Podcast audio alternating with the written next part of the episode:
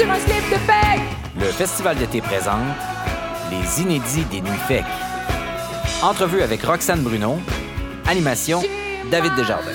Mange de ma guitare,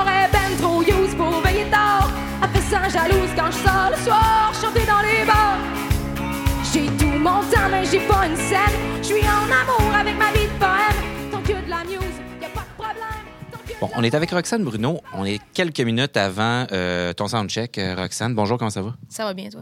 Ben oui, ça va.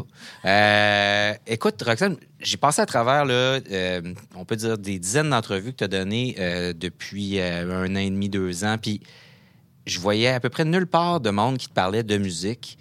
Pas juste de ta musique, mais de musique, qu'est-ce que t'aimes, puis c'est quoi les déclics, puis tout ça. Puis moi, j'aime ça quand on fait ces, ces entrevues-là un peu backstage, qu'on on parle un peu de c'est quoi les, les groupes formateurs, qu'est-ce qui, ont, qu'est-ce qui a inspiré les gens. Puis moi, je voulais savoir, pour commencer, là, Qu'est-ce que qu'est-ce que tu as écouté comme musique là, qui que tu dirais là, qui t'a le plus inspiré, dans, qui t'a donné le goût de faire le genre de chanson que tu fais? Euh, je te dirais que jeune, j'étais vraiment influencée par les cowboys fringants. Moi, je suis pas allée voir beaucoup de shows dans ma vie, mais les cowboys, j'étais allée les voir genre six fois dans ma vie là, quand j'étais plus jeune. Puis euh, sinon, c'est, vraiment, j'écoute n'importe quoi. Ça peut être du Céline Dion, du Eminem, euh, ça peut être euh, du Slipknot, c'est n'importe quoi, sauf il faut vraiment que ça vienne me chercher, dans le fond. C'est même, ça se peut que je comprenne fuck all les paroles, mais que je trippe parce que le beat est bon. C'est vraiment une question de feeling, dans le fond. Puis as-tu des modèles, des, des, des gens, là, pas nécessairement pour leur chanson, ou euh, peut-être pour leur éthique de travail, ou parce que tu trouves qu'ils ont compris de quoi, là, que tu regardes puis tu dis, ah ouais, OK, euh, mettons, lui ou elle, là, je les admire pour X, Y, Z raison. euh.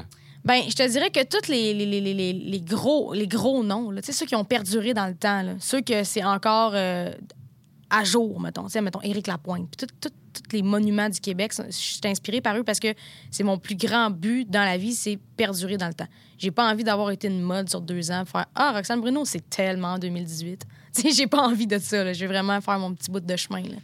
Puis là, tu as sorti un album, il y avait des chansons là-dedans. C'est toujours un peu quand avec des artistes qui ont sorti un premier album qui marche super bien, puis après ça, il faut qu'ils en fassent un deuxième, puis là, ouais, tu me vois venir, hein?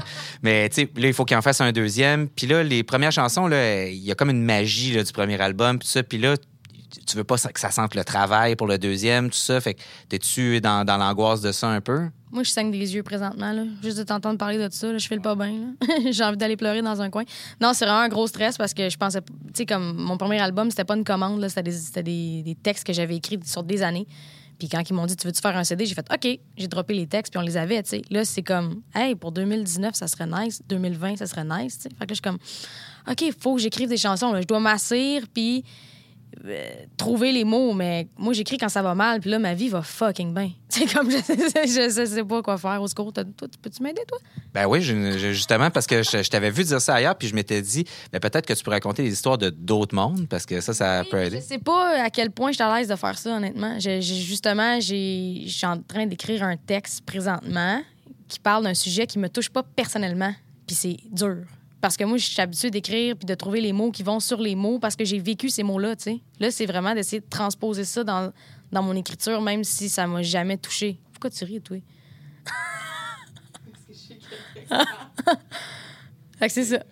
Fait que là, mais tu te sens, c'est quoi, tu te sens gêné de t'approprier la vie de quelqu'un d'autre? Ouais, peut-être. C'est peut-être ça. Je, je, je sais pas. Hey, moi, je commence. Hein. Faut me donner un break. Là. Ça fait un an et demi que je fais ça. Ah non, mais on jase, là. c'est ça. Fait que là, mais là, t'as- t'as-tu commen- t'as commencé à travailler là-dessus? T'as-tu un deadline? As-tu un gun sur la tête? ou, Non, euh, non, non, j'ai pas de deadline, j'ai pas de gun sur la tête. Peut-être un, peut-être un petit gun à plomb, mettons, mais visé vers le genou, là, tu sais. Euh, mais, ouais, c'est ça, je suis stressée.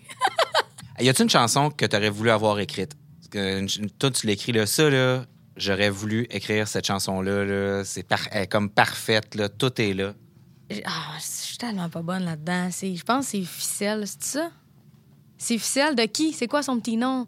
Ingrid Saint-Pierre. Ah, là, j'ai l'air d'une conne parce que je sais pas son nom, mais Ingrid Saint-Pierre, la tune Ficelle, si je l'écoute, je pleure. Puis Hochelaga de Alexandre Poulain. C'est deux tunes que tu peux pas mettre, là. Même si je gagne le million, tu mets ça, je suis comme... c'est sûr, je pleure. C'est que t'es ces chansons-là.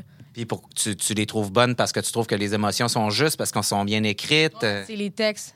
C'est deux personnes qui écrivent d'excellents textes, on s'entend. C'est vraiment des bons paroliers, là. Fait que, ouais, c'est les textes. Puis toi, quand t'écris, là, ta, ta, ta façon d'écrire, c'est les textes en premier aussi?